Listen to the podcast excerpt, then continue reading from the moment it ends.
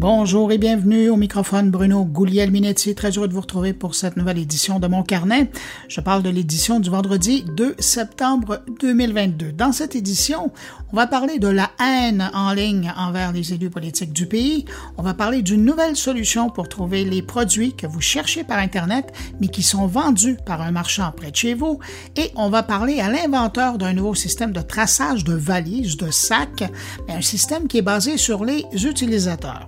Sinon, ben, il y a Thierry Weber qui nous parle d'une nouvelle approche suisse de la vidéoconférence. Et puis Stéphane Ricoul s'intéresse au métavers et ses bienfaits pour le monde des affaires. Alors voilà pour le contenu de cette édition. Maintenant, ben, je prends quand même un instant pour saluer cinq auditeurs de mon carnet. Salutations toutes particulières cette semaine à Véronique Lacroix, Éric Cahouette, David Chevalier, Charlene Rocailla J et Jean Genet. À vous cinq, merci pour votre écoute et puis merci à vous que je n'ai pas nommé, mais qui m'accueillent en ce moment entre vos deux oreilles. À tous, je vous souhaite une très bonne écoute.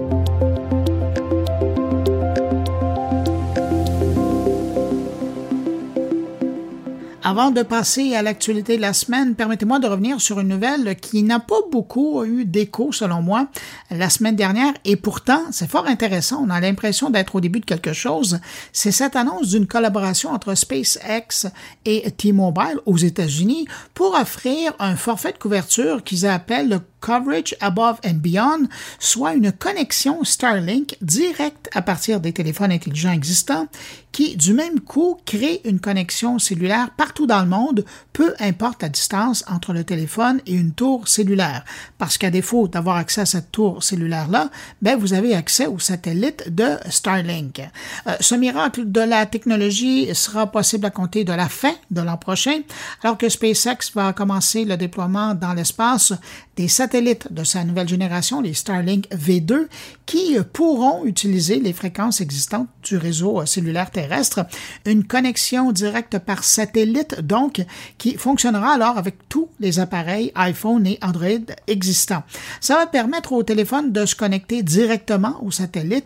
Euh, au début, le service ne sera pas vraiment rapide. On parle de 2 à 4 mégabits de bande passante, mais avec le temps, le débit devrait augmenter. Ce qui explique qu'au tout début, il sera seulement possible d'envoyer des SMS ou des MMS suivra plus tard dans quelques temps les conversations vocales ainsi que de petites quantités de données qui pourront être acheminées.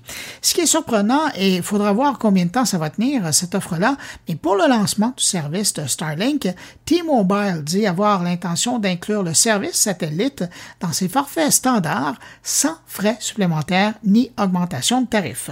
En passant, selon les gens de SpaceX, près de 20% des États-Unis sont inaccessibles par les réseaux sans fil traditionnels. Sinon, dans l'actualité, cette semaine, ben, en Californie, hein, les réseaux sociaux seront bientôt obligés de mieux protéger les enfants, c'est que les membres de la législature de l'État de la Californie ont adopté cette semaine le texte d'une nouvelle loi destinée à obliger les réseaux sociaux comme TikTok, Instagram ou encore Snapchat, mais également euh, toutes les autres plateformes numériques, incluant celle du jeu vidéo, à faire passer les intérêts des enfants avant le profit des entreprises. Pour que le texte devienne loi, cependant, il reste euh, au gouverneur de la Californie, euh, Gavin Newsom, de signer le document en question. Ce projet de loi, s'il entériné, touchera toutes les entreprises qui offrent des services en ligne qui peuvent être utilisés ou accédés par des internautes de moins de 18 ans. Et l'idée est très claire, c'est que l'entreprise doit tenir compte de l'intérêt supérieur de l'enfant lors de la conception, du développement et de la fourniture de son service.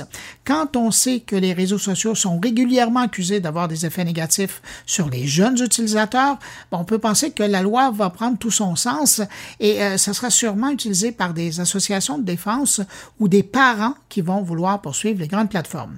Mais il ne faut pas oublier que la Californie, c'est aussi le berceau de la Silicon Valley et des géants de la technologie. Alors, on peut imaginer que le gouverneur a déjà eu quelques coups de fil de lobbyistes pour le faire réfléchir avant de signer la loi. Cela étant dit, cette loi, ce n'est pas une première dans le monde. Les Californiens se sont inspirés d'une loi adoptée au Royaume-Uni l'an dernier pour écrire leur texte, mais ils ne se cachent pas pour dire que, avec un peu d'espoir, si la loi est acceptée en Californie, ben, ils espèrent que d'autres États emboîteront le pas. Et comme s'il voulait prendre de l'avance sur la loi euh, et jouer euh, au bon citoyen corporatif, on apprend qu'Instagram va limiter le contenu sensible par défaut pour les nouveaux utilisateurs de la plateforme qui semblent être des adolescents. Il semble qu'Instagram va automatiquement activer le filtre de contenu le plus restrictif pour tous les nouveaux utilisateurs âgés de moins de 16 ans. Et quand on parle de filtrage de contenu, euh, c'est en lien avec la violence, le sexe et autres sujets sensibles, entre guillemets. Alors, ce nouveau niveau de filtrage affectera le type de contenu qu'ils pourront voir, évidemment, mais également la recherche, les reels, les comptes suggérés, les recommandations et même les hashtags qu'ils pourront voir. Et puis, ben, maintenant, il ne reste plus qu'à voir la robustesse de ces filtres. D'ici une ou deux semaines, on devrait bien voir.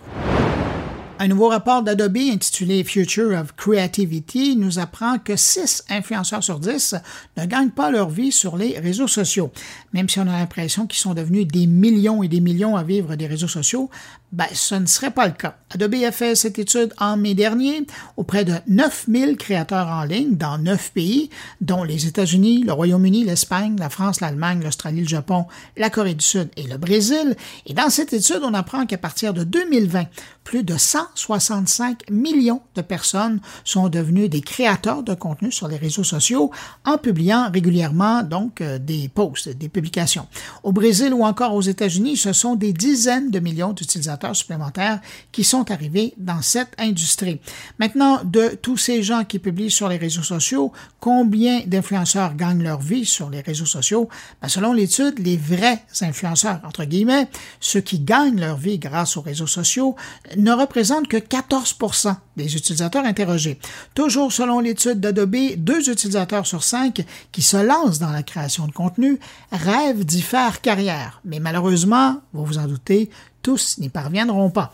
Si le sujet vous intéresse, je vous invite à consulter le site jeandinternet.fr euh, parce que vous y retrouverez un dossier sur le sujet et le lien vers l'étude d'Adobe. Mauvaise nouvelle pour Mark Zuckerberg, le patron du métavers de Meta vient de quitter. Et si vous vous posez la question, ben non, on ne sait pas les raisons de sa démission n'ont pas été dévoilées par son employeur. Vivek Sharma était à la tête du projet Horizon depuis un an et venait de la section euh, Facebook Gaming où il avait notamment supervisé le lancement de l'application Facebook Gaming dont on a annoncé le retrait des boutiques d'applications cette semaine. Avec le départ de Sharma, euh, Meta va probablement en profiter euh, au passage pour unifier les deux divisions de la compagnie qui touchent au Alors celle de Sharma qui était dédiée au Horizon World ben, va probablement rejoindre l'unité qui travaille au développement du métavers en général. YouTube révélait cette semaine dans un article de son blog que ses utilisateurs ont pris l'habitude de visionner les vidéos en accéléré. Disponible depuis de nombreuses années, il semble que maintenant plus de 85% des gens qui sont sur la plateforme utilisent cette fonctionnalité. Par défaut, YouTube propose la vitesse de lecture normale d'une vidéo, mais il est possible de ralentir ou d'accélérer la vitesse de lecture de celle-ci. YouTube dit que leurs utilisateurs ont économisé en moyenne, et ça c'est amusant, plus de 900 ans de temps vidéo par jour en regardant à des vitesses plus rapides. Mais ce qui est le plus intéressant dans cette publication, c'est d'apprendre que sur YouTube, les vidéos sont regardées en accéléré, particulièrement le soir.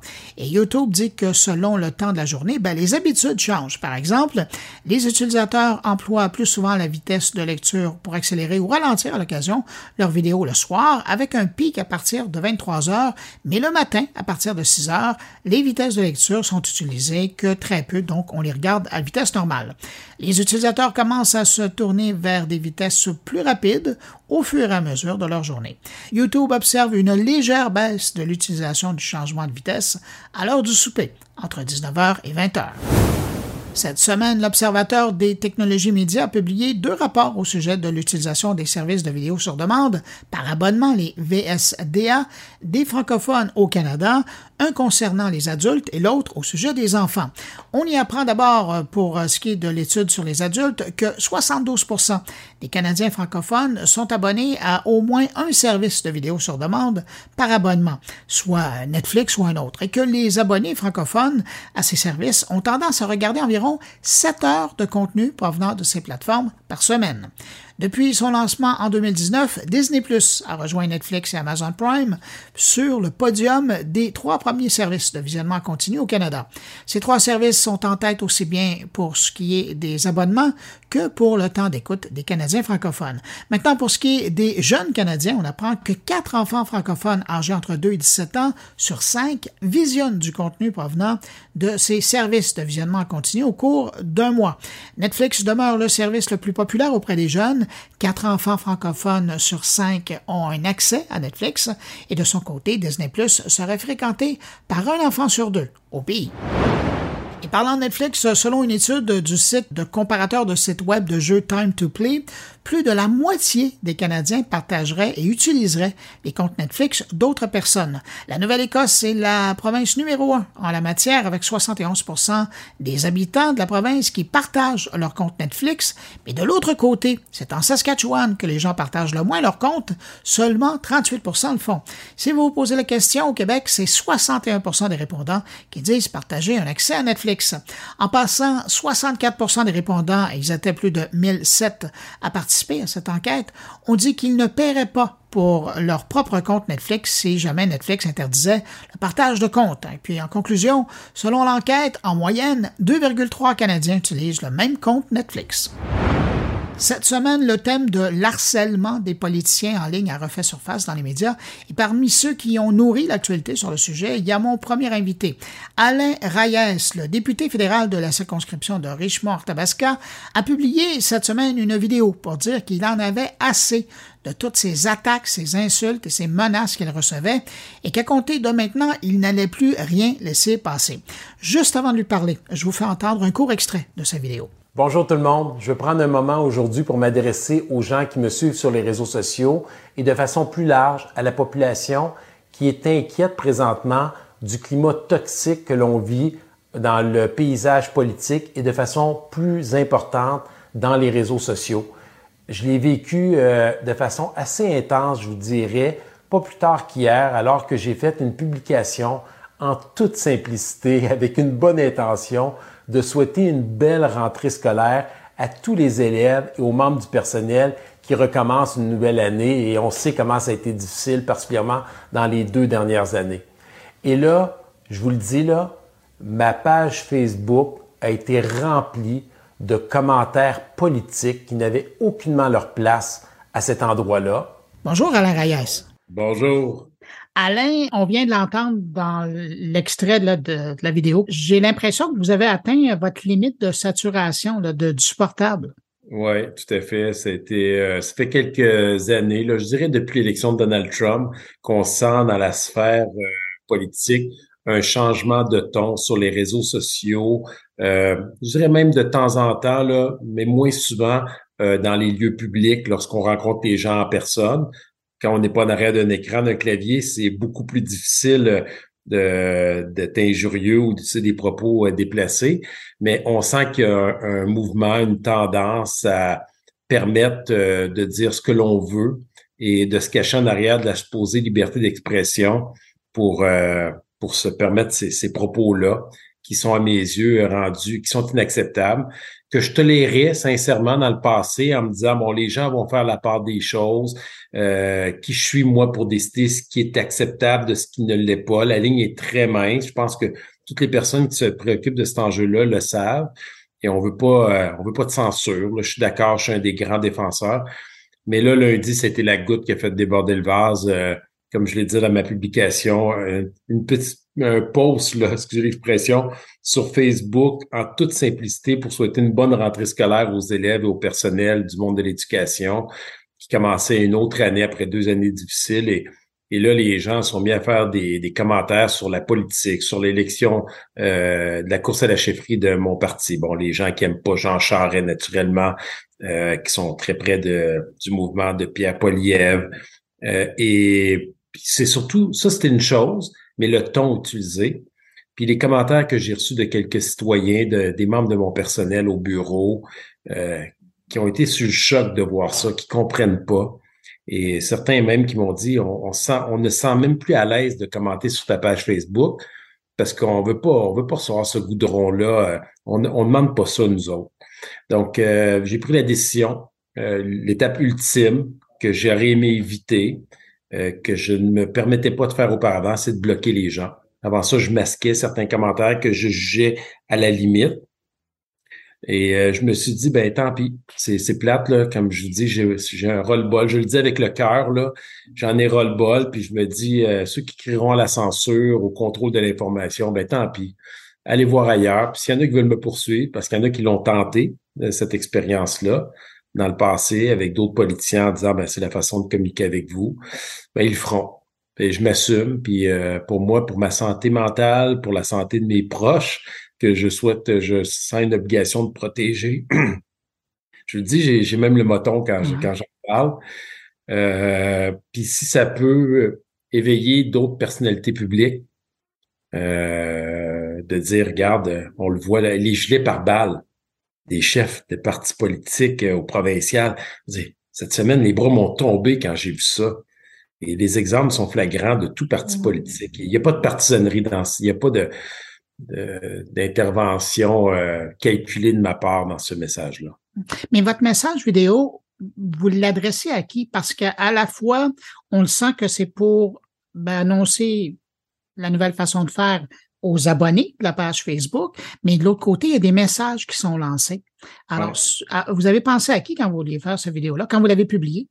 Ouais, j'ai pensé à bien des gens. J'ai tenté de pas le personnaliser parce que je voulais justement pas que ça soit vu comme une intervention politique partisane euh, de mon de par mon implication. Donc vous aviez qui en tête? Mais mais c'est clair que je sens qu'il y a des politiciens. Si je parle de politiciens, je pense à des animateurs de radio là pour pas nommer euh, personne qui euh, qui font de l'aveuglement, je dirais volontaire euh, qui ne dénoncent pas ces situations-là de peur de déplaire à une partie des gens qui les suivent et euh, qui sont tannés. Là. Il y a une colère, là. je le consens, là. Je, suis d'accord avec ça. Je fais deux ans, moi aussi, que je le vis avec la pandémie, des gens qui sont insatisfaits des mesures. Même nous, les politiciens des oppositions, on s'est sentis bâillonnés à un certain moment parce que on avait l'obligation d'être solidaire avec les gouvernements, puis en même temps, on n'avait aucune tribune. Il y a des gens qui ont stigmatisé les individus. Je suis d'accord avec tout ça, mais je pense qu'on a dépassé une limite. Ce qui est arrivé à, Christina Freeland, la ministre des Finances, dans un ascenseur euh, en Alberta par cet homme physiquement imposant.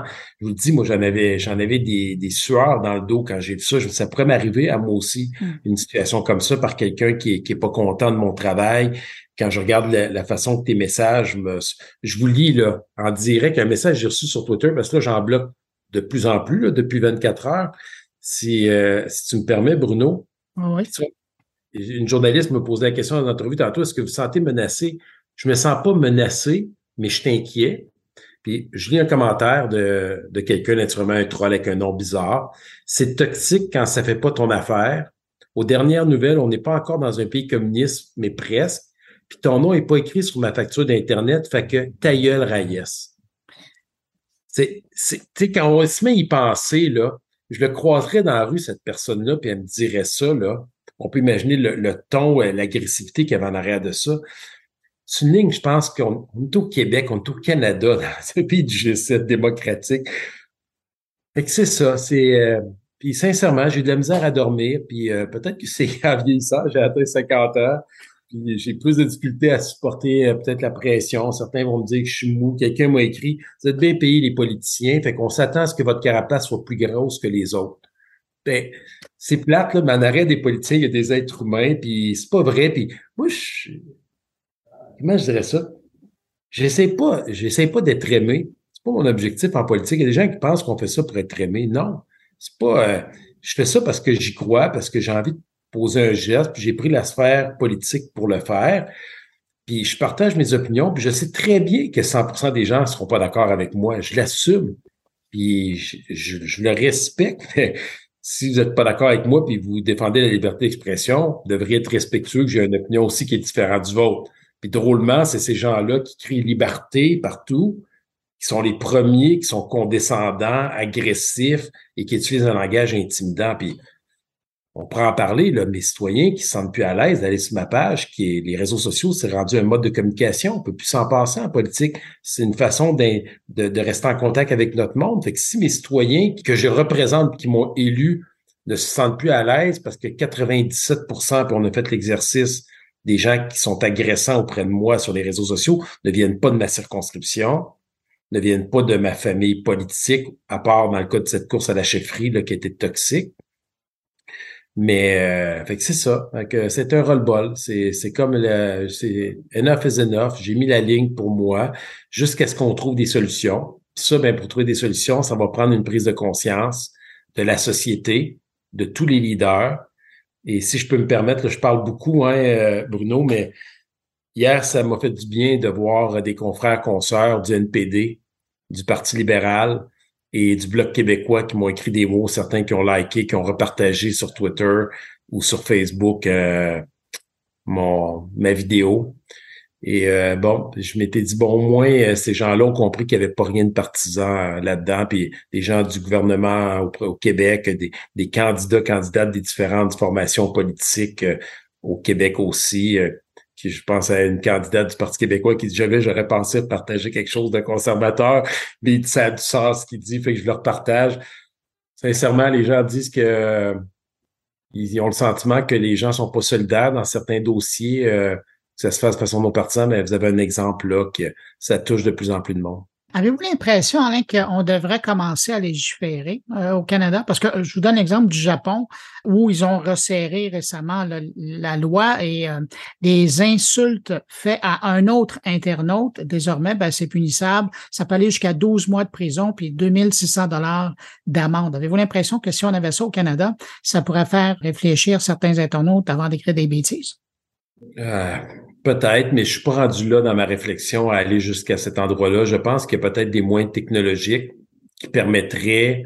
Moi, je, suis inquiet par rapport à la sécurité, puis par rapport à ce ton-là qui monte, cette escalade-là, qui fera en sorte qu'on arrivera à un moment où il y a un geste serait posé, irréparable, puis qu'on se dirait qu'est-ce qu'on a fait là? Je voyais le premier ministre Justin Trudeau qui disait oui, on est préoccupé, tout ça, mais ça fait des mois aussi qu'on qu'on se pose la question. On va dire les ministres au gouvernement fédéral n'ont même pas de garde du corps dans un pays du G7.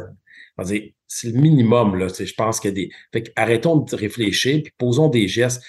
Avec la technologie, le Bruno, tu un expert de ce milieu-là. Tous les grands réseaux sociaux utilisent des algorithmes, sont capables de savoir tout ce qui nous intéresse, nous bombardent de publicité ciblée. Je peux pas croire qu'on n'est pas capable d'avoir des outils pour détecter ces choses-là de façon automatique, sans qu'il y ait nécessairement de la délation au premier niveau, ou peut-être que, je sais pas, moi, je lance des idées comme ça dans, dans, dans le débat, je sais pas, un comité des experts neutres au Parlement canadien, dans d'autres sphères aussi que ça pourrait se faire, qui sont capables, avec des outils technologiques, de détecter les signaux d'alarme, les, flags jaunes, un flag rouge pour dire, oh, là, faut, faut qu'on prenne des mesures pour protéger ces gens-là, faut qu'on fasse une certaine euh, censure ou en tout cas contrôle, qu'on valide. Euh, ce qui est acceptable pour moi n'est pas nécessairement pour une autre personne. Qui je suis, moi, pour décider ce qui est bon de ce qui est pas bon? Je me la pose moi-même, cette question-là. Je la connais pas, la réponse, mais je dis c'est assez. Il faut qu'il se passe quelque chose. Ça fait un moment euh, que vous êtes sur les réseaux sociaux. Moi, je me souviens des messages que vous aviez fait à l'époque quand vous étiez maire de Victoriaville. Avez-vous l'impression, puis déjà, moi, je me souviens de publications que vous aviez faites, notamment à un moment donné, là, quand il y avait eu la crise des étudiants. Il y avait un ton, euh, je, vais dire en guillemets, le vicieux dans certains commentaires qui avaient été publiés, mais on n'était pas à ce qu'on est aujourd'hui.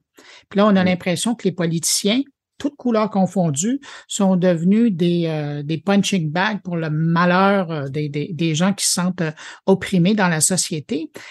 Puis vous avez mentionné le, phénomène Trump, mais au Canada, parce que ça fait un bout de temps aux États-Unis que c'est accepté, mais au Canada, c'est quoi? Est-ce que c'est l'influence de Trump, selon vous, ou est-ce que c'est les deux ans de pandémie qu'on a passé, où là, les gens en ont trop, puis ils ont décidé que les politiciens allaient être les, les déversoirs sur lesquels ils allaient être défrustrés? Ouais, euh, je pense que c'est un peu des deux. Euh, la pandémie a exacerbé cette situation-là par, euh, je dirais, la, la centralisation de l'information, le peu de place aux gens qui se posaient des questions, qui n'étaient pas nécessairement en accord, les gens qui étaient contre les vaccins, qui étaient contre les mesures, c'était pas tous des hurluberlus à la base. mais il arrive un moment où ils se sentent stigmatisés, puis ça, je l'ai dénoncé, là, moi, à plusieurs reprises.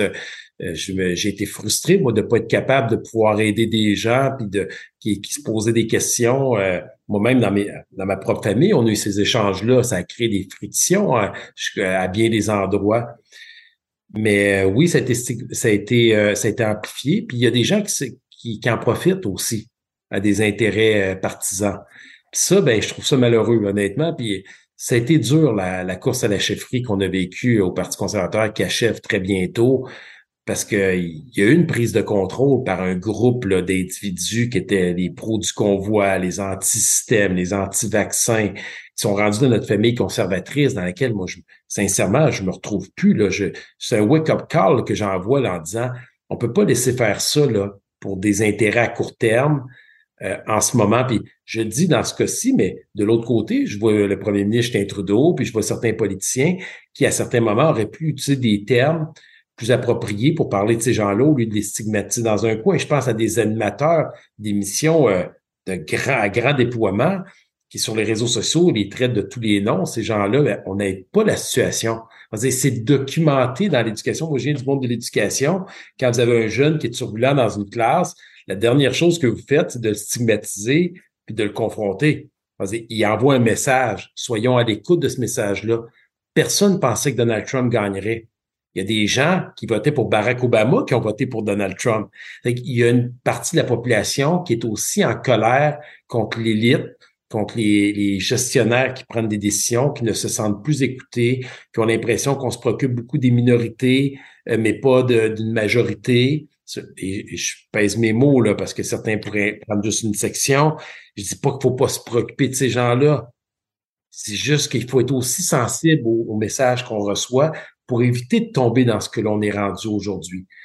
Puis ça, cette épuration dans le discours, le fait que si on pense pas comme les autres, on peut être mis de côté. Il y a les méchants, puis il y a les bons. Les gens aiment ça, là. Moi, les conservateurs dans la, sphère politique, on est les méchants, on est les Darth Vader de Star Wars. Mais il y a des enjeux qui touchent les gens qu'on représente. On a été élus, nous aussi, par les mêmes qui ont les mêmes citoyens qui ont élu d'autres euh, d'autres politiciens. Fait que c'est ça. Euh, je sais pas on s'en va où, sincèrement. Je t'inquiète. J'ai participé à un panel avec l'Université Laval, avec des professeurs d'université, il y a à peu près trois, quatre mois de ça.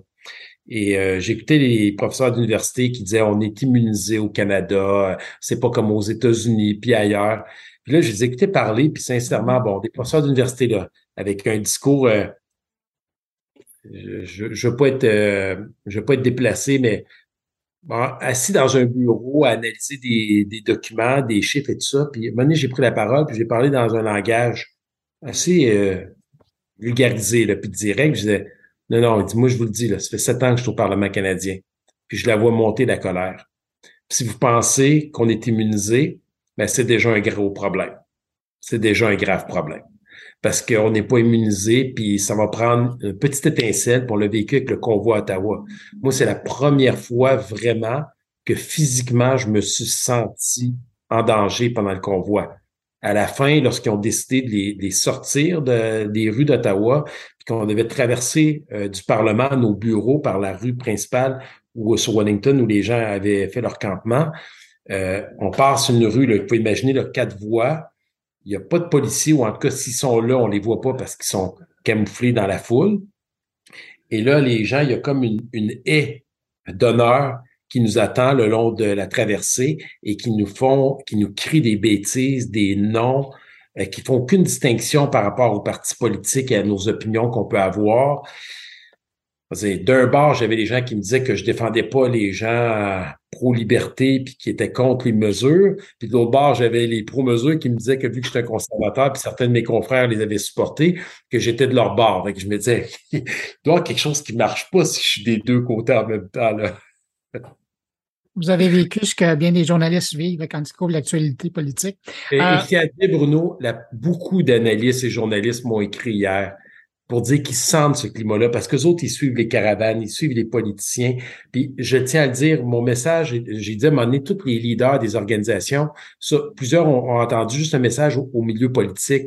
Non, non. Mhm. Tantôt, tu as fait référence à ce que j'ai vécu quand j'étais maire avec la crise étudiante à Victoriaville, l'émeute qui a eu la deuxième pire émeute euh, au Québec. J'avais d'un bord les étudiants qui, qui avaient le droit de s'exprimer, j'avais l'autre bord la sécurité publique devait faire son travail, protéger la démocratie de politiciens qui étaient en, congrès, en réunion. Et là, je voyais tout ça de, de, tous les côtés, puis je me disais, comment ça se fait que les leaders syndicaux, les, les, gens qui ont un micro dans les émissions, les différents chefs de partis politiques ne dénoncent pas cette escalade-là et ce risque potentiel? Je l'ai dit à, je ne sais pas combien d'entrevues, j'ai pas assez de, on n'a pas assez de doigts dans nos deux mains, dans nos quatre mains pour, euh, pour le dire, mais ça, c'était il y a déjà des quelques années de ça. C'était le début euh, de cette escalade-là de gens qui ne se sentent plus écoutés. Puis le mode de scrutin, on pourrait en arriver à ça au bout de la ligne. Si on, ce qu'on regarde au Québec, un 40 qui peut faire élire 80% des députés. Je l'ai dit même à des confrères que je connais bien de la CAC. J'ai dit c'est dangereux. Parce que si les gens se sentent plus écoutés par les partis d'opposition, c'est dans la rue que la, ce, cri du cœur va sortir. Puis on le sent sur les Je l'entends, là. Aux gens, c'est pas que je veux pas l'entendre. C'est juste qu'à un moment donné, il y a un ton que je suis capable d'accepter, puis il y en a un autre que c'est fini. C'est too much pour moi. En terminant, Alain, est-ce que ça vous est passé par la tête de quitter les réseaux sociaux? j'ai cette question-là tellement souvent, puis même quand j'étais maire dans le temps, puis j'ai défendu le fait de ne jamais quitter les réseaux sociaux. C'est comme les grandes compagnies. C'est pas parce qu'on quitte que ça, ça va arrêter. C'est clair. Pour moi, on peut pas quitter les réseaux. Ça ne change l'évolution de la société. On peut essayer de tenter de la ralentir, mais on peut pas l'arrêter. Les réseaux sociaux font partie du paysage. C'est devenu, bon, toutes les données le démontrent, c'est devenu la source numéro un d'information des, citoyens. Les gens multiplient les différents endroits pour aller chercher leur, leur information. Donc non, mais maintenant, comment on fait pour légiférer ça? Sans brimer euh, la liberté d'expression, sans qu'il y ait de la censure, sans que quelqu'un décide ce qui est bon de ce qui est pas bon. Ça aussi, ça me fait peur. Moi aussi, je me je vous le dis, là, en 15 ans, j'avais bloqué 15 personnes. Une personne par année. Vous pouvez imaginer comment ça devait être violent, là, les messages. Là. Une seule. J'en masquais, j'utilisais cet outil-là pour diminuer leur impact parce que je recevais l'autre bord des gens qui me disaient quand les gens pensaient que je cautionnais parce que je laissais des choses. Non, je me disais, c'est à vous à décider. J'étais j'étais pris dans cette idéologie-là moi-même euh, par rapport à où je me situais. Mais là, je me rends compte que ça m'affecte. Ça affecte mes proches qui n'ont pas demandé de la politique, qui la subissent.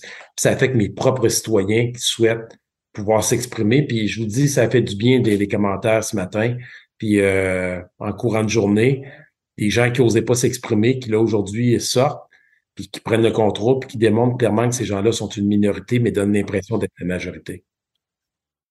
Alain Reyes, député de la circonscription de Richmond-Tabasca à Ottawa, ben merci d'avoir pris le temps de répondre à mes questions. Bravo pour le message que vous envoyez sur Facebook. Puis ben j'en profite pour vous souhaiter une bonne fin de course merci. au leadership du parti. Au plaisir de vous avec toi, Bruno. Au revoir, Alain. Bye.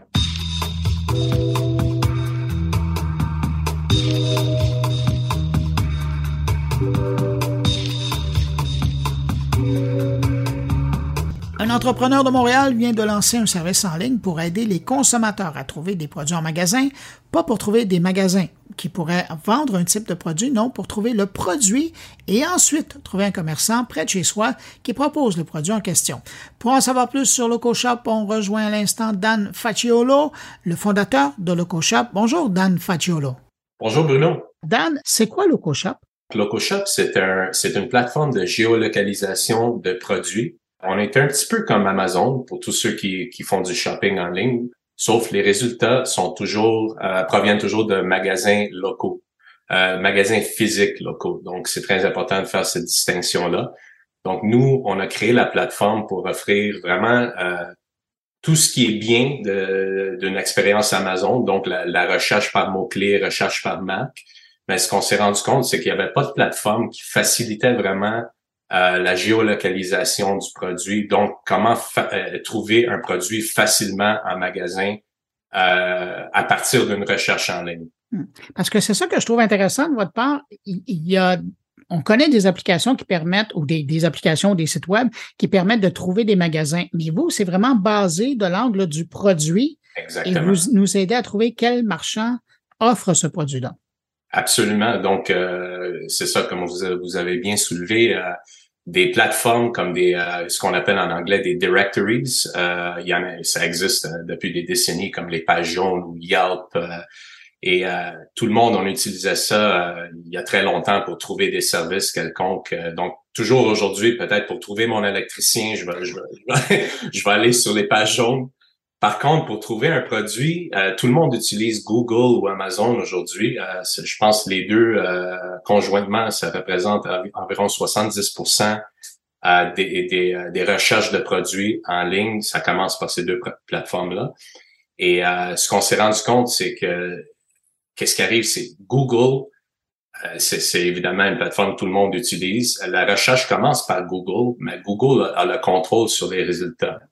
Donc, malheureusement, euh, et heureusement pour ceux qui font bien leur, euh, disons, leur SEO ou, euh, ou qui ont des, des, gros budgets marketing et qui dépensent beaucoup en, en, publicité Google, ils se retrouvent toujours sur la page 1. Puis souvent, c'est les grosses chaînes internationales à l'échelle nationale. Donc, c'est toujours ceux-là qu'on trouve sur la page 1. Puis personne regarde vraiment à partir de la page 2 et, et ainsi de suite. Donc, ce qui arrive, c'est tous les petits commerçants qui auraient le produit recherchés, puis il y en a des centaines souvent en ville, sont jamais exposés. Euh, donc nous, on veut vraiment créer une plateforme qui donne vraiment euh, place euh, à, tous les commerçants qui auraient un produit, qui donne une chance égale à tout le monde d'être vu par, le, par les consommateurs. Et les autres plateformes que je mentionnais tantôt, comme les pages jaunes, ils n'offrent pas la possibilité de, de, rechercher des produits. Donc, nous, c'est vraiment quelque chose d'assez unique. Euh, il y a d'autres, il y a d'autres plateformes semblables qui existent, euh, dont une qu'on connaît pas mal tout le monde au Québec, le panier bleu. Euh, il y a des, il y a quand même assez des grosses différences entre LocoShop et le panier bleu. Mais nous, c'est vraiment la transparence. On, offre déjà beaucoup plus de magasins. puis aussi, une, des gros des gros différenciateurs, c'est que le panier bleu, c'est pas seulement pour les magasins, c'est aussi, disons, les restaurants, les services nous, on s'occupe vraiment juste pour, euh, du marché du détail. C'est vraiment ça notre niche. Les magasins physiques qui ont besoin d'être visibles en ligne. D'où, au départ, est venue votre idée de solutionner le besoin des consommateurs d'acheter un produit? Ça vous est venu comment? Oui, en fait, euh, c'est un, un peu euh, c'est un, un, peu drôle. On était en pause lunch, moi et mon, mon collègue, qui est d'ailleurs mon, mon programmeur, mon lead developer chez LocoShop. Euh, on était assis chez, euh, au centre Rockland. On, se demandait pourquoi c'est difficile de trouver un produit euh, qui est disponible le magasin. Pourquoi c'est aussi difficile que ça de le trouver en ligne, de faire des recherches en ligne, puis dire tel magasin l'a en stock. Ça fait plusieurs années, c'est bien avant la pandémie qu'on a commencé ce projet-là. malheureusement, il n'y avait pas beaucoup de magasins physiques, disons en 2017, même peut-être avant, qui étaient qui avaient adhéré euh, au marché, au e-commerce. Donc, euh, les magasins physiques, c'était vraiment comme il y avait des systèmes de POS, de point of sale, euh, mais ils étaient pas, ils vendaient pas en ligne. Donc, pas tout le monde vendait en ligne. Ce qui est arrivé, on a essayé plusieurs applications. Dans le temps, il y avait les, les, applications iPhone, disons, étaient très populaires.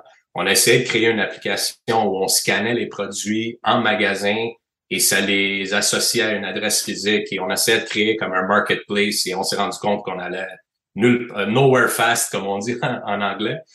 Donc on, a mis ça sur pause. Euh, puis euh, ce qui est arrivé, c'est au fil des années, on a vu une adoption plus accrue du e-commerce par tous les magasins. puis évidemment, la pandémie a accéléré le processus. Donc, présentement, il y a, il y a au-dessus de 25 millions de magasins en ligne dans le monde et euh, environ 350 euh, 000 au Canada. Et 25% de ces, de, de, de, ces magasins en ligne sont en fait des magasins physiques. Donc, c'est un, c'est un gros marché. Euh, puis si on, extra, on extrapole ça au niveau mondial, il y a une grosse opportunité. Donc, nous, on a décidé d'utiliser vraiment les produits qu'on voit sur les e-commerce. Donc, tous les, sites qui sont bâtis avec Shopify, Lightspeed, Wix, Squarespace et, compagnie, on peut accéder à, ces renseignements-là assez facilement en employant des, techniques différentes, mais c'est des renseignements publics qui sont déjà disponibles en ligne, qui sont pas confidentiels. C'est une autre façon d'accéder à l'information plutôt Exactement. Donc, nous, on, appelle ça de l'indexation. On indexe tous, on amalgame tous ces renseignements-là sur notre site et on, les rend recherchables euh, d'une façon vraiment commune. Donc, euh, une recherche va vous donner plusieurs commerçants pour un produit. C'est aussi simple que ça. Et cette approche-là, comme elle est, euh, vous vous nourrissez avec le code source qui est disponible là, sur Internet, ça veut dire que vous n'avez pas de frontières par rapport au marché. Vous fonctionnez à travers la planète. Peu importe où je me trouve. Par exemple, il y a des gens qui nous écoutent euh, présentement en France, en Belgique, en Afrique du Nord ou euh, ici au Canada. Du moment qu'on lance LocoShop, évidemment qu'on accède d'accéder à notre géolocalisation. S'il y a un commerçant dans le coin qui offre un service, LocoShop va nous ramener cette information-là. Exactement. Donc, nous, il n'y a vraiment aucune euh, limite de géolocalisation ou limite technique à la technologie nous, on, fonctionne vraiment avec les plateformes de e-commerce. On n'est pas affilié à aucune plateforme, mais on est capable d'accéder aux renseignements disponibles déjà en ligne. Ça dépend d'aucune technologie dans le fond. Et euh, il y a déjà aussi des, des technologies qui utilisent pour géolocaliser les magasins. Donc, pas mal 90% des commerces sont déjà enregistrés à Google. Google fait un excellent travail d'authentifier euh, tous les commerces euh, légitimes avec pignon sur rue partout dans le monde. Donc, on, réinvente pas la roue ici. On incorpore des technologies qu'on connaît déjà. Là où on innove, euh, c'est vraiment comment on rend les, renseignements accessibles par, par, les recherches, comment on groupe les produits par catégorie. C'est là la différence LocoShop. C'est sûr que on, nous, on traite des milliers et des milliers de magasins euh, présentement au Canada seulement, pour l'instant.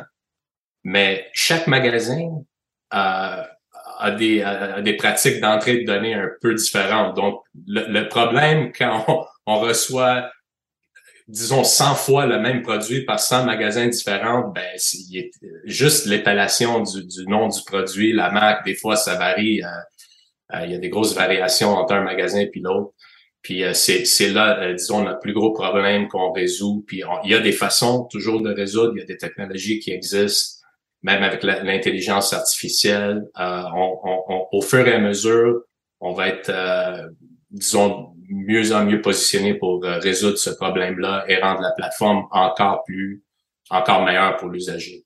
C'est un bel exemple de re-engineering, dans le fond, hein, de prendre ce qui existait déjà là, mais d'arriver à créer une interface qui peut permettre à des gens d'accéder à, cette information-là, mais d'une autre façon, qui est peut-être plus intéressante pour eux quand on veut évidemment encourager le marché local. Pas seulement pour le consommateur, parce qu'on ne sait jamais qu'est-ce que le consommateur va écrire comme mot-clé ou euh, disons que c'est quoi, ça va être quoi sa recherche. Donc, il faut être prêt pour ça, mais aussi pour le commerçant qui a déjà fait son entrée de données il n'est pas obligé de, de, de, recommencer ce processus-là pour LocoShop. Puis euh, d'ailleurs, Amazon, quand on ouvre un magasin chez Amazon, il faut recommencer le processus. Euh, puis c'est ça un des, disons, des, euh, je dirais des, des gros blocages. Euh, pourquoi, pourquoi les magasins adoptent pas ça d'une façon plus grande, c'est parce que c'est beaucoup de travail. Puis les commerçants n'ont pas le temps de s'occuper de ça. D'ailleurs, nous, on fait ce travail-là pour nos commerçants déjà. Puis quand on les appelle pour avoir leur feedback, c'est déjà assez difficile de les avoir au téléphone. Souvent, on est interrompu parce qu'il y a un client qui est rentré. Puis il faut qu'on ait plusieurs conversations sur plusieurs, euh, disons, jours euh, ou même des fois plusieurs semaines. Mais le feedback qu'on a reçu présentement, euh, c'est très positif. C'est ça qui nous encourage. Dan, vous disiez que donc présentement vos efforts sont faits sur le marché canadien. Euh, plus particulièrement au Québec ou dans les maritimes, euh, ça ressemble à quoi? C'est partout au Canada. Je dirais qu'environ 20% euh, de nos magasins présentement sont au Québec. Donc, on a au-dessus de 4000 magasins au, Canada présentement, dont environ 800 au Québec. c'est sûr que ça va avec la, disons, avec la grandeur des villes et tout ça. C'est sûr que, que l'Ontario il y a une, grosse part des magasins qui viennent de, du marché ontarien et puis euh, Colombie-Britannique et ainsi de suite. mais le Québec, ça occupe assez une, grande partie, puis on en ajoute euh, des centaines à chaque semaine. Donc, ça, ça change tout le temps, c'est jamais statique. Euh, c'est ça qui est le fun. Puis là, on se concentre sur le, le, le marché canadien parce que c'est notre cours arrière, c'est normal. On veut avoir un feedback, euh, le feedback vraiment des magasins, voir qu'est-ce qu'ils en pensent. Ça nous permet aussi d'ajouter notre offre de service. Présentement, ce qu'on offre, c'est un frais d'abonnement de 350 dollars par année. Donc, c'est vraiment pas cher. C'est aucunement comparable aux frais, euh, même pour la plateforme e-commerce qui, peut coûter de n'importe où de 50 dollars à 100 dollars par mois. Euh, donc, nous, on, se positionne vraiment comme, comme une dépense vraiment abordable. Puis, on veut pas devenir un problème. On veut juste devenir, on veut être une solution. Donc, euh, on veut que tout le monde embarque. Puis, ce qu'on offre pour 350 dollars, c'est vraiment un, service euh, done for you qu'on appelle. Donc, nous, on va s'occuper vraiment de connecter à votre site web en tant que commerçant, puis de mettre à jour vos produits à tous les mois. Puis on va même promouvoir votre entreprise sur notre blog et on prend vraiment on prend ça à cœur puis on veut que, que, que, nos boutiques euh, vraiment aient de, de l'exposure un peu partout euh, au Canada. Donc, pour l'instant, c'est ça qu'on offre, mais en parlant au magasin, on se rend compte qu'il y a plein de besoins que, le marché offre pas. Donc, c'est sûr qu'on va ajouter d'autres produits au fur et à mesure. Euh, Dan, pour euh, les marchands, euh, les commerçants qui seraient intéressés d'avoir plus d'informations, et de l'autre côté, les clients qui seraient intéressés à, utiliser le service, j'imagine qu'il y a deux parts différentes. Comment on fait pour ou télécharger l'application pour l'utiliser ou commerçant pour s'enregistrer? Oui, pour le commerçant, c'est pas mal facile. Euh, nous, on envoie des, des invitations euh, non sollicitées. Donc, euh, à toutes les semaines, on sollicite des magasins qu'on a déjà embarqués sur la plateforme et on les invite à, à, prendre la relève sur leur page de commerçant. Comme ça, ils peuvent effectuer des mises à jour ou nous payer pour pour faire les services, pour pour faire les mises à jour pour eux. C'est ça, c'est comme ça qu'on fonctionne. Euh, puis euh, pour, le, pour les consommateurs, c'est très simple. Il y a juste un site web, c'est un site mobile. Il n'y a pas d'application iPhone, euh, pas, pas, d'Android. On veut que ça fonctionne partout sur la planète. Donc, www.locoshop.io.com. C'est un site web, en fait. Dan Facciolo, fondateur de LocoShop, merci d'avoir pris du temps pour répondre à mes questions. Puis, ben, bonne chance avec euh, ce service assez ingénieux. Merci, au revoir. Au revoir.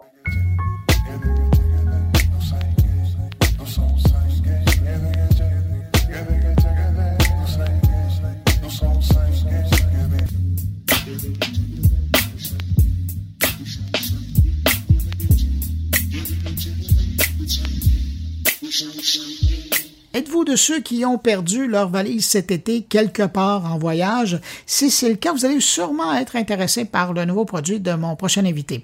Laurent Berns est cofondateur de QR Post, un système de traçage de valises, de sacs de voyage ou autres objets qu'on trimballe avec nous qui est basé sur la communauté d'utilisateurs. Pour en savoir plus, je me tourne vers l'inventeur de la chose. Bonjour Laurent Berns. Bonjour. D'abord, d'où vient cette idée de créer, j'allais dire une étiquette, mais c'est réducteur, un système de traçage euh, comme celui de QR Post? En fait, l'idée de la technologie est ancienne, puisque en fait, on, a euh, développé un système de traçabilité unitaire pour les bouteilles de champagne et vins spiritueux il y a huit ans, qui était sur la technologie du QR code. Mais à l'époque, le QR code n'était pas du tout utilisé par les consommateurs il était vraiment utilisé uniquement que euh, dans l'aspect B2B. Voilà. Les professionnels. Exactement, dans, vraiment pour, pour les professionnels. Et euh, à l'époque, j'avais créé euh, un prototype, un autocollant en fait, euh, du QR Post. Mais il est resté collé sur ma valise pendant quasiment huit ans sans qu'il se passe rien du tout. Et avec mon épouse, on est parti en Islande au mois de mars et elle a vu cet autocollant et elle me dit mais c'est quoi ça? Et donc je lui explique l'histoire. Elle me dit mais attends c'est génial avec tout ce qui se passe en ce moment, c'est quelque chose que tu devrais relancer. Et donc euh, et donc voilà donc depuis mars on a travaillé j'ai travaillé dessus pour euh, bah, relancer tout cet aspect-là, créer des prototypes d'étiquettes bagages, des, des des prototypes, l'aspect logiciel pour qu'ils soient utilisables. Et donc, euh, et donc à ce moment-là, en fait, moi, je naviguais un petit peu entre euh, entre euh, comment le Québec et la France. J'étais en contact avec une avec une société là-bas, et je lui ai présenté je lui ai présenté ça. Et donc, pareil, elle a dit mais attends, c'est génial. Et on est arrivé en disant, bah, finalement, moi, ce qui m'intéresse au Québec, c'est qu'il y a toute une compétence en intelligence artificielle sur Montréal qui peut être très utile pour pour développer de nouvelles applications demain et de pouvoir finalement euh, travailler à la fois sur l'objet, mais aussi sur toute la partie communauté d'entraide. Parce que l'élément clé dans euh, le QR post et, et, et, les bagages perdus, c'est que les gens s'entraident. C'est-à-dire quand ils voient un QR post, qu'ils aillent naturellement euh, comment le flasher pour pouvoir euh, après se dire ah mais si demain j'étais le propriétaire de ce bagage, je serais bien content qu'on aille le flasher. Et donc en fait, euh, et donc en fait, l'idée est venue comme ça. Et donc, euh, et mon épouse m'a dit, il faut vraiment que tu travailles d'un côté sur le produit qui soit simple d'utilisation, pas cher, et de l'autre côté de réfléchir à comment on peut créer une communauté pour que les gens s'entraînent. Parce qu'en fait, c'est assez paradoxal. Les gens d'un côté, ils veulent qu'on leur trouve leur bagage, mais d'autre côté, ils veulent pas mettre ni leur nom, leur numéro de téléphone et leur adresse sur le bagage. Et donc ça, euh, il y a plein d'études qui ont été faites par, la, par, par des entreprises là-dessus. Et donc l'idée de la technologie, c'était de dire, on a une étiquette bagage connecté, mais quand les gens vont flasher, euh, comment, vont numériser le, le, QR code, le code QR, eh ben dans ce cas-là, il n'y a pas les coordonnées qui apparaissent, mais on peut quand même envoyer un message au propriétaire. Donc c'était ça. Et puis, euh, et, et, et, et, puis l'idée après à terme, et, pourquoi aussi euh, je viens à Montréal, c'est d'être capable de connecter tous les produits du quotidien, parce qu'on le fait euh, pour les bagages, mais tout ce qui est agroalimentaire, par exemple, tout ce qui est euh, euh, les, les, les, compléments nutritionnels que l'on peut avoir pour être sûr que bah, on n'est pas des produits de contrefaçon. Donc, le, le, code QR peut vraiment être la réponse à ça, avec toute la technologie de traçabilité unitaire qu'on a mis derrière. Et donc, on va faire le lien directement entre le producteur du, du produit et le consommateur final. Et donc, euh, et, l'idée, l'idée est vraiment là. Et après, chacun va pouvoir avoir l'information dont il a besoin au moment où il en a besoin. C'est-à-dire que le consommateur qui va, par exemple, euh, acheter le produit euh, à un instant donné de l'année, il aura peut-être besoin d'informations et pas les mêmes à d'autres moments de l'année. Donc voilà, ça c'est l'objectif où on veut aller. Mais le premier produit, c'est vraiment l'étiquette, euh, l'étiquette bagage connecté, euh, et de se dire, bah, finalement, on va, on va participer à ce que beaucoup moins de gens stressent en disant, je ne vais plus perdre mon bagage, ou si je l'ai perdu, bah, je sais qu'il y aura des gens de la communauté qui vont le flasher, qui vont dire, coucou, j'ai retrouvé, euh, j'ai retrouvé votre bagage. Euh, et voilà. À l'heure actuelle, est-ce que le système est fonctionnel ou est-ce que vous êtes toujours en recherche et développement? Ah non, non, le système, euh, le système est fonctionnel depuis, euh, depuis maintenant un mois et demi, deux mois. Donc, on a fait des tests depuis un mois et demi, deux mois et il est officiellement, je dirais, disponible depuis maintenant dix jours. Euh, et voilà, et ça démarre, euh, ça démarre plutôt fort. Hein, et là, donc, euh, quelqu'un qui est intéressé par votre produit, comment ça fonctionne? Est-ce qu'on télécharge une application? Est-ce qu'on vous contacte? Est-ce qu'on achète un, autocollant personnalisé? Qu'est-ce qui se passe? Alors, alors en fait, il y a un site internet qui est qrpost.ca dans lequel, comment donc vous vous rendez. Il y a une boutique en ligne dans lequel il y a les différents types d'étiquettes, comment bagages connectés. Et donc, vous commandez votre étiquette bagage connectée sur qrpost.ca. Vous recevez votre étiquette et après, c'est très simple. Vous numérisez une première fois votre étiquette. Vous rentrez votre numéro de téléphone et vous rentrez votre, euh, votre email et vous activez euh, le code QR. Et à partir de ce moment-là, votre QR post est prêt. Et donc, si jamais vous, vous, vous le, comment, vous le numérisez ensuite, il va vous demander en disant merci d'avoir retrouvé mon bagage. Euh, laissez-moi le numéro de téléphone et votre numéro de téléphone et puis euh, un message. Et directement, ça va partir sur l'adresse email du propriétaire du QR post qui après pourra prendre contact avec la personne qui a retrouvé son bagage. Donc c'est très simple. C'est vraiment, je numérise une première fois mon code QR, je rentre mon numéro de téléphone et euh, comment et, et, mon adresse email. J'active et c'est fini. J'allais dire, comme votre épouse vous a dit, là, le défi, c'est de monter la communauté. Exactement. Et, et, et ça, c'est le, c'est, le vrai défi. Et comment le faire, en fait, c'est euh, de, de travailler avec plusieurs, euh, j'irais, tous les interlocuteurs de la chaîne. C'est-à-dire que des gens comme, euh, aujourd'hui, on est en contact avec des gens comme des compagnies aériennes, avec qui j'ai commencé à prendre contact, des compagnies de chemin de fer, les voyagistes. Euh, tous ces gens-là, aujourd'hui, ils ont tout intérêt à faire développer cette communauté-là parce que ça va leur éviter des tracas immenses. Parce que si tout le monde dans un aéroport a le réflexe de dire quand ils voient un QR poste d'aller le scanner, bah, les, les files d'attente aux bagages perdus vont diminuer.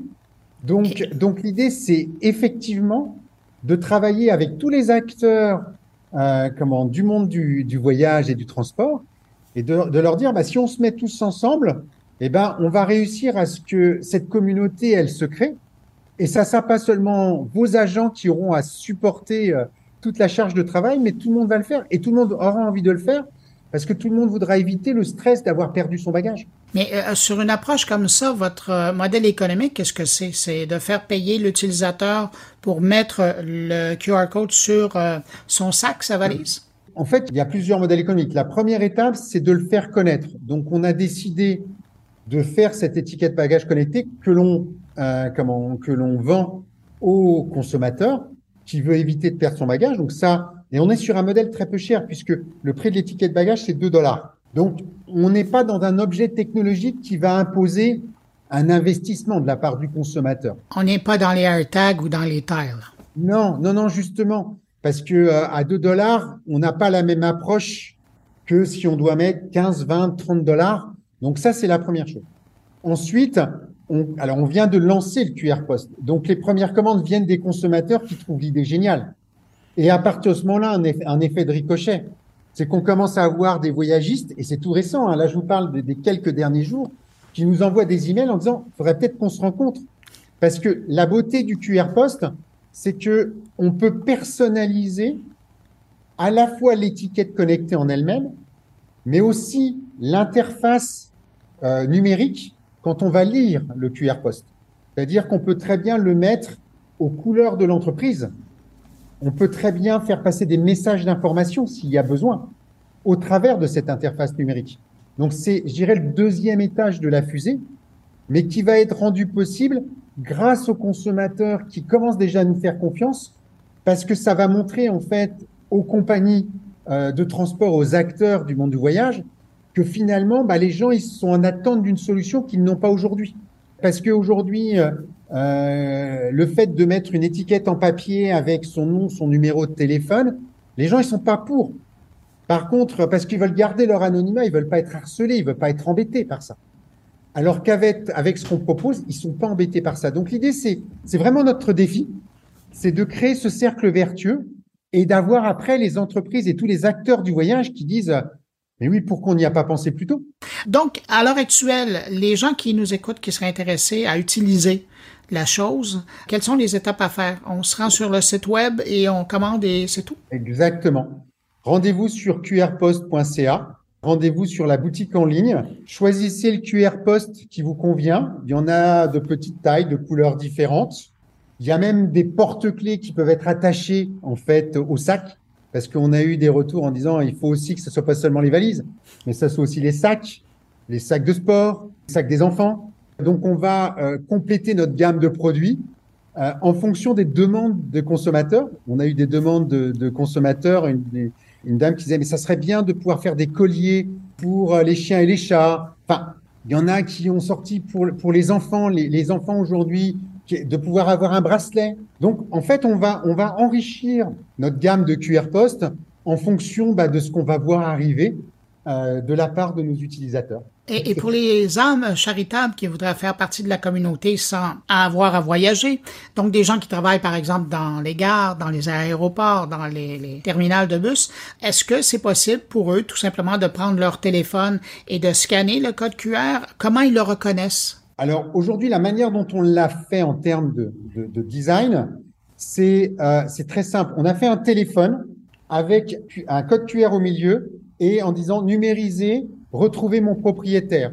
Donc quand ces messages arrivent, Si on voit numériser, retrouver mon propriétaire, ou en anglais, scan, find my owner, ou en français, scanner, retrouver mon propriétaire, bah, c'est le message, c'est un QR Post. bon, voilà. Alors, ça, c'est clair. Laurent Bern, cofondateur de QR Post, merci beaucoup d'avoir pris du temps pour répondre à mes questions. Puis, ben, écoutez, je vous souhaite que vous ayez une grande communauté très bientôt d'utilisateurs. Merci à vous.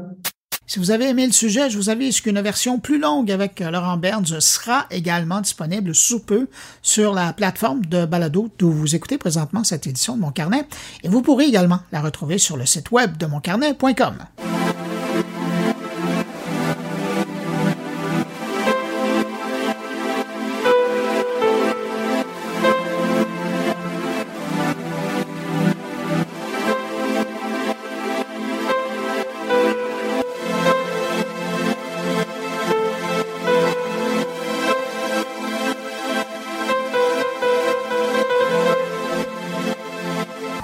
Cette semaine, Thierry Weber nous parle de vidéoconférence, mais à la façon suisse. Bonjour Bruno, bonjour les auditeurs de mon carnet.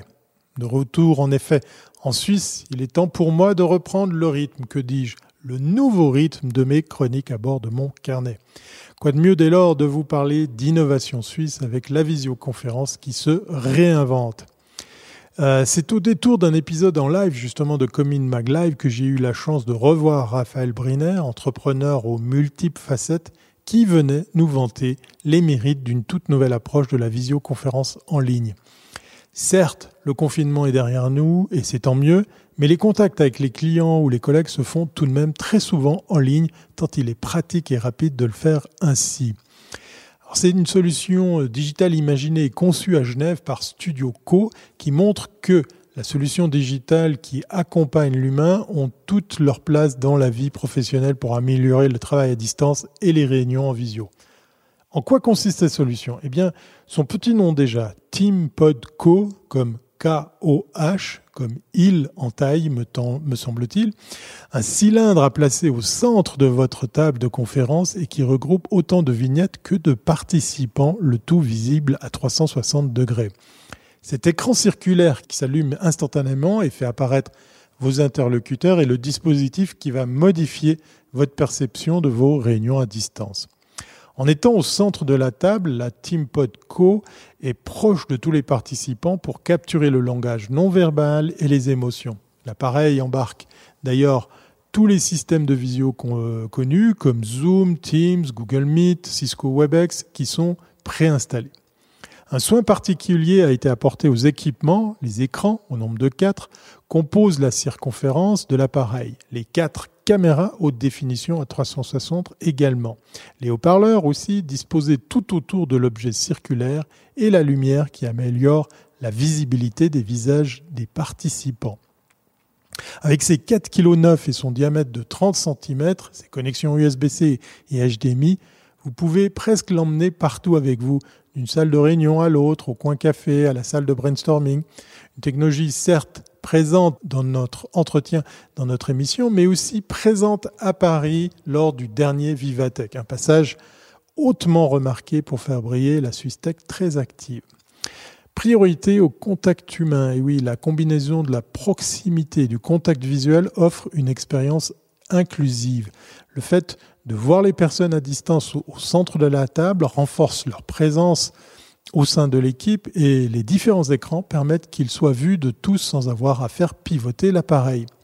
Les conditions optimales de l'utilisation sont de pouvoir faire apparaître sur l'écran 8 personnes au maximum, de disposer ce Team Co sur une table de réunion, dans le lounge, dans la partie café, avec des personnes situées à une distance idéale de 1,50 m de cet appareil. Si vos équipes sont nombreuses, il vous faut réfléchir à en disposer plusieurs exemplaires afin de ne pas dépasser euh, des audiences en présentiel et à distance supérieures à une trentaine de personnes. Cela reste plus agréable et rend le remote work beaucoup plus optimal.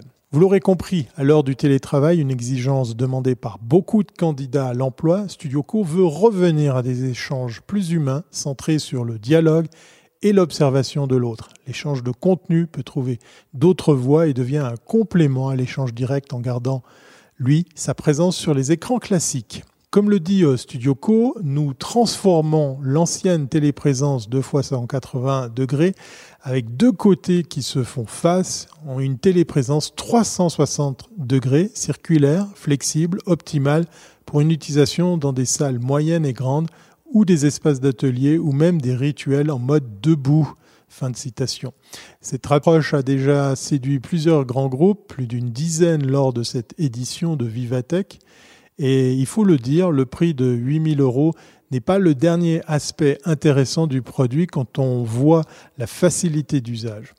Il se pilote avec une appli ou depuis son ordi et s'intègre avec les outils bureautiques comme le calendrier Outlook. L'appareil est en pré-série et il est prévu d'être disponible dans le troisième ou le quatrième trimestre de 2022.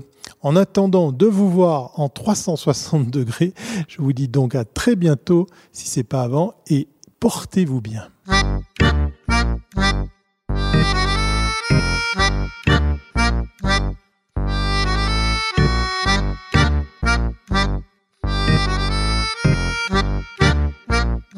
Stéphane Ricoul s'intéresse aujourd'hui au métavers et à cette idée que ces univers virtuels pourraient être bons pour le monde des affaires.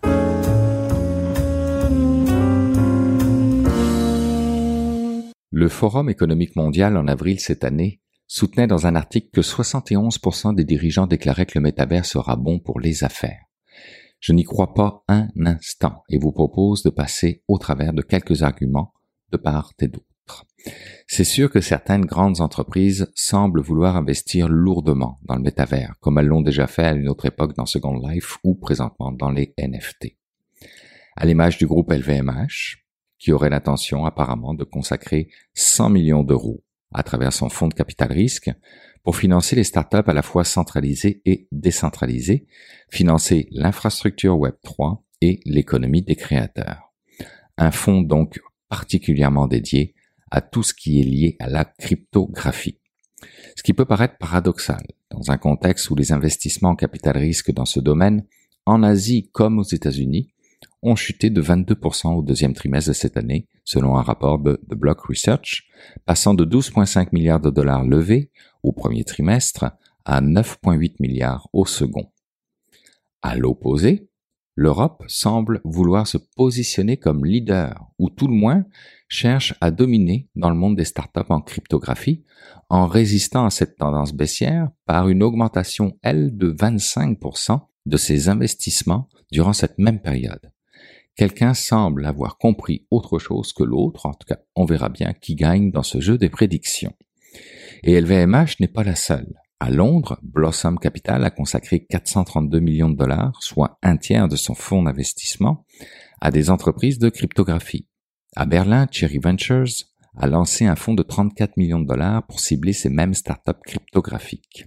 Des sommes quand même peu conséquentes, on s'entend si on les compare par exemple à Andreessen Horowitz, désolé si je prononce mal, qui a annoncé un fonds massif de 4,5 milliards de dollars pour les startups blockchain ou encore à Sequoia Capital qui a lancé son premier fonds crypto avec 500 millions de dollars. Car même si l'investissement aux États-Unis est en baisse, il reste tout de même en tête avec un total de 5,4 milliards de dollars levés contre 1,8 milliards de dollars pour l'Europe, qui vient cependant de dépasser l'Asie par une faible marge.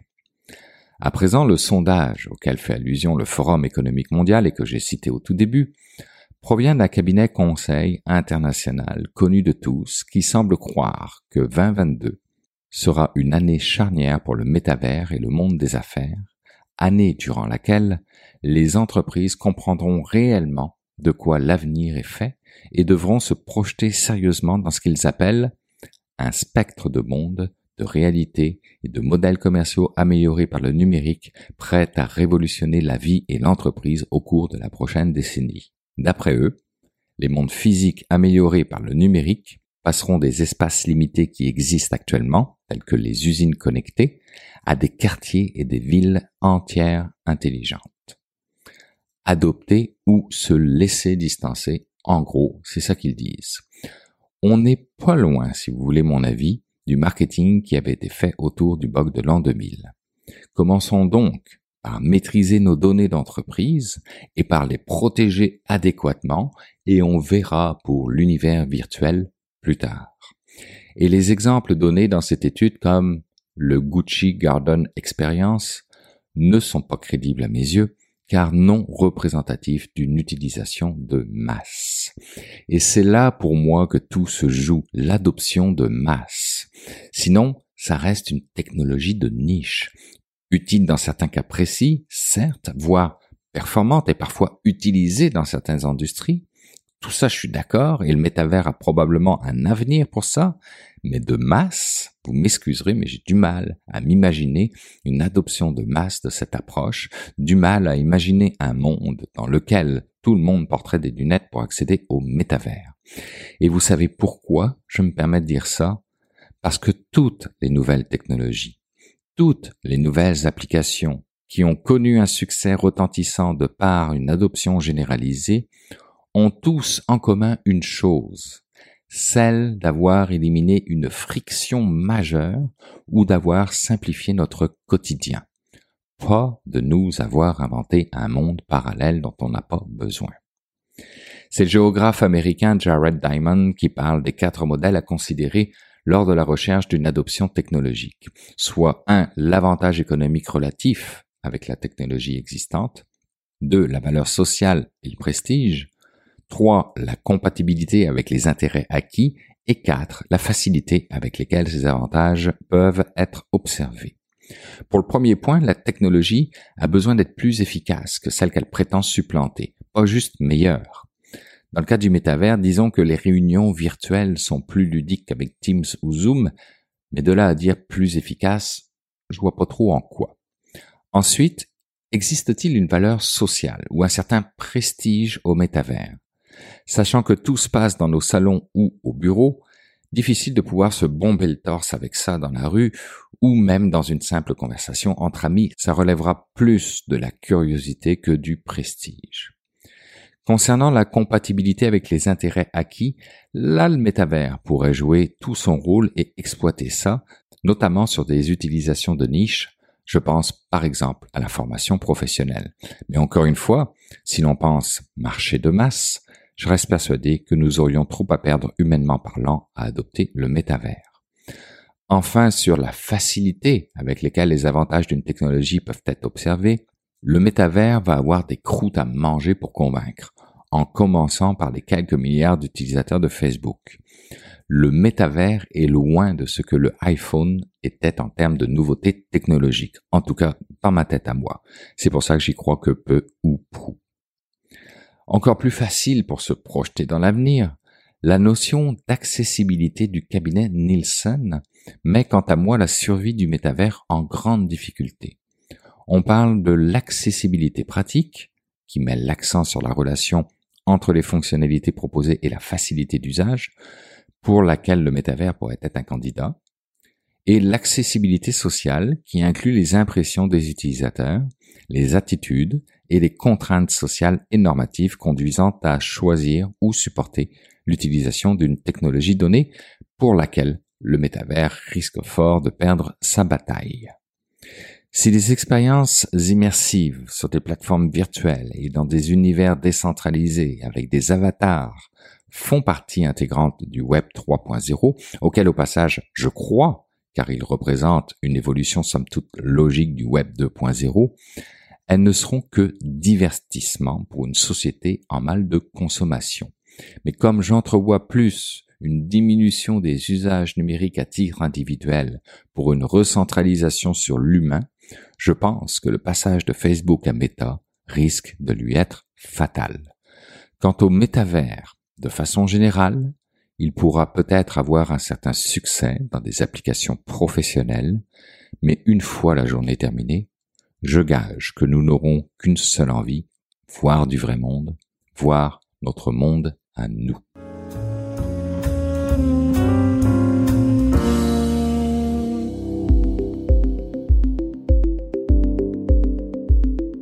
Ben voilà, c'est ainsi que se termine cette édition de mon carnet.